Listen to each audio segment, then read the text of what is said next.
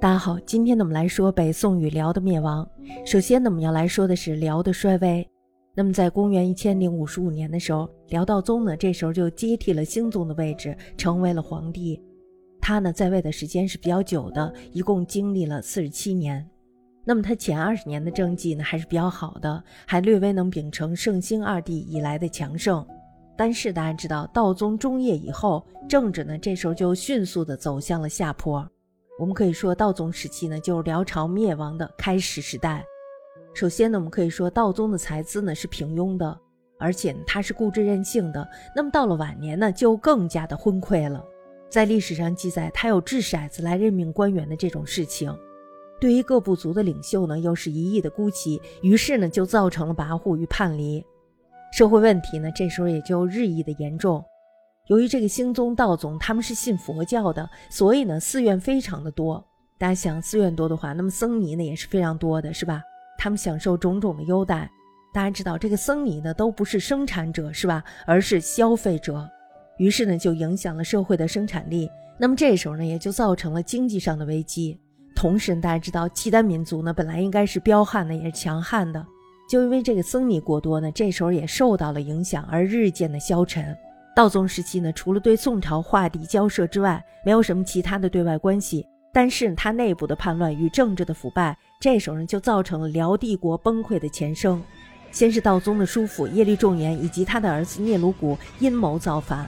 大家知道，虽然呢这次反叛被平定了，没有成功，但是呢已经暴露出了道宗朝廷的弱点，以至于呢有权臣弄事，坏了国政。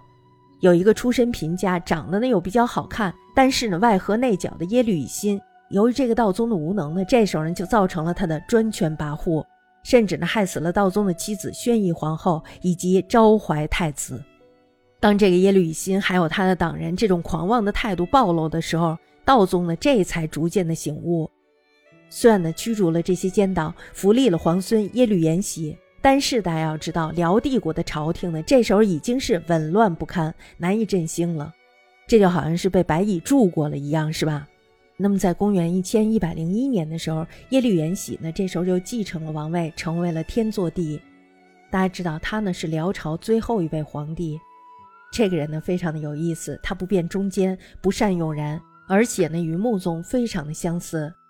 他呢是一个好色之人，所以呢，大家知道朝廷重臣呢肯定是好人不多，多半呢都是一些阴险小人。而且呢，这个时候军队也没有什么纪律，战斗力呢是非常薄弱不堪的。长久没有训练的军队，稍遇强敌呢就会望风而逃。各部族呢这时候已经对辽朝廷是离心不复。当这个东北女真人兴起之后，很快呢就成为了辽的大敌。女真人呢在完颜阿骨打的领导下。那么，在公元一千一百一十四年的时候，得到了叛辽的首次胜利。这时候，他们攻下了宁江州这个地方呢，在吉林扶余县东南部。辽呢，这时候就派兵讨伐。大家看这个辽呢，非常的可笑，是吧？他们非常的不自量力，于是呢，就被女真人给打败了。而天祚帝呢，不以为意，他认为这只是部落的叛乱。那么，同年十月的时候，女真人呢，又大败辽军于出河店这个地方呢，在吉林扶余县南。那么第二年的时候，阿骨打呢，这时候就称帝了，建国号为金。同时，大家知道他打败了天祚帝亲征的军队，攻取了黄龙府这个地方呢，在吉村农安县。再次年，他就攻取了东京州县这个地方呢，在辽宁辽阳县。他的势力呢，这时候就达到了辽河一带。金对辽呢，这时候已经成为了极大的威胁。那么到了公元一千一百二十年的时候，阿骨打呢，这时候就亲自发辽。攻陷了上京，也就热河临东县，辽人的大镇。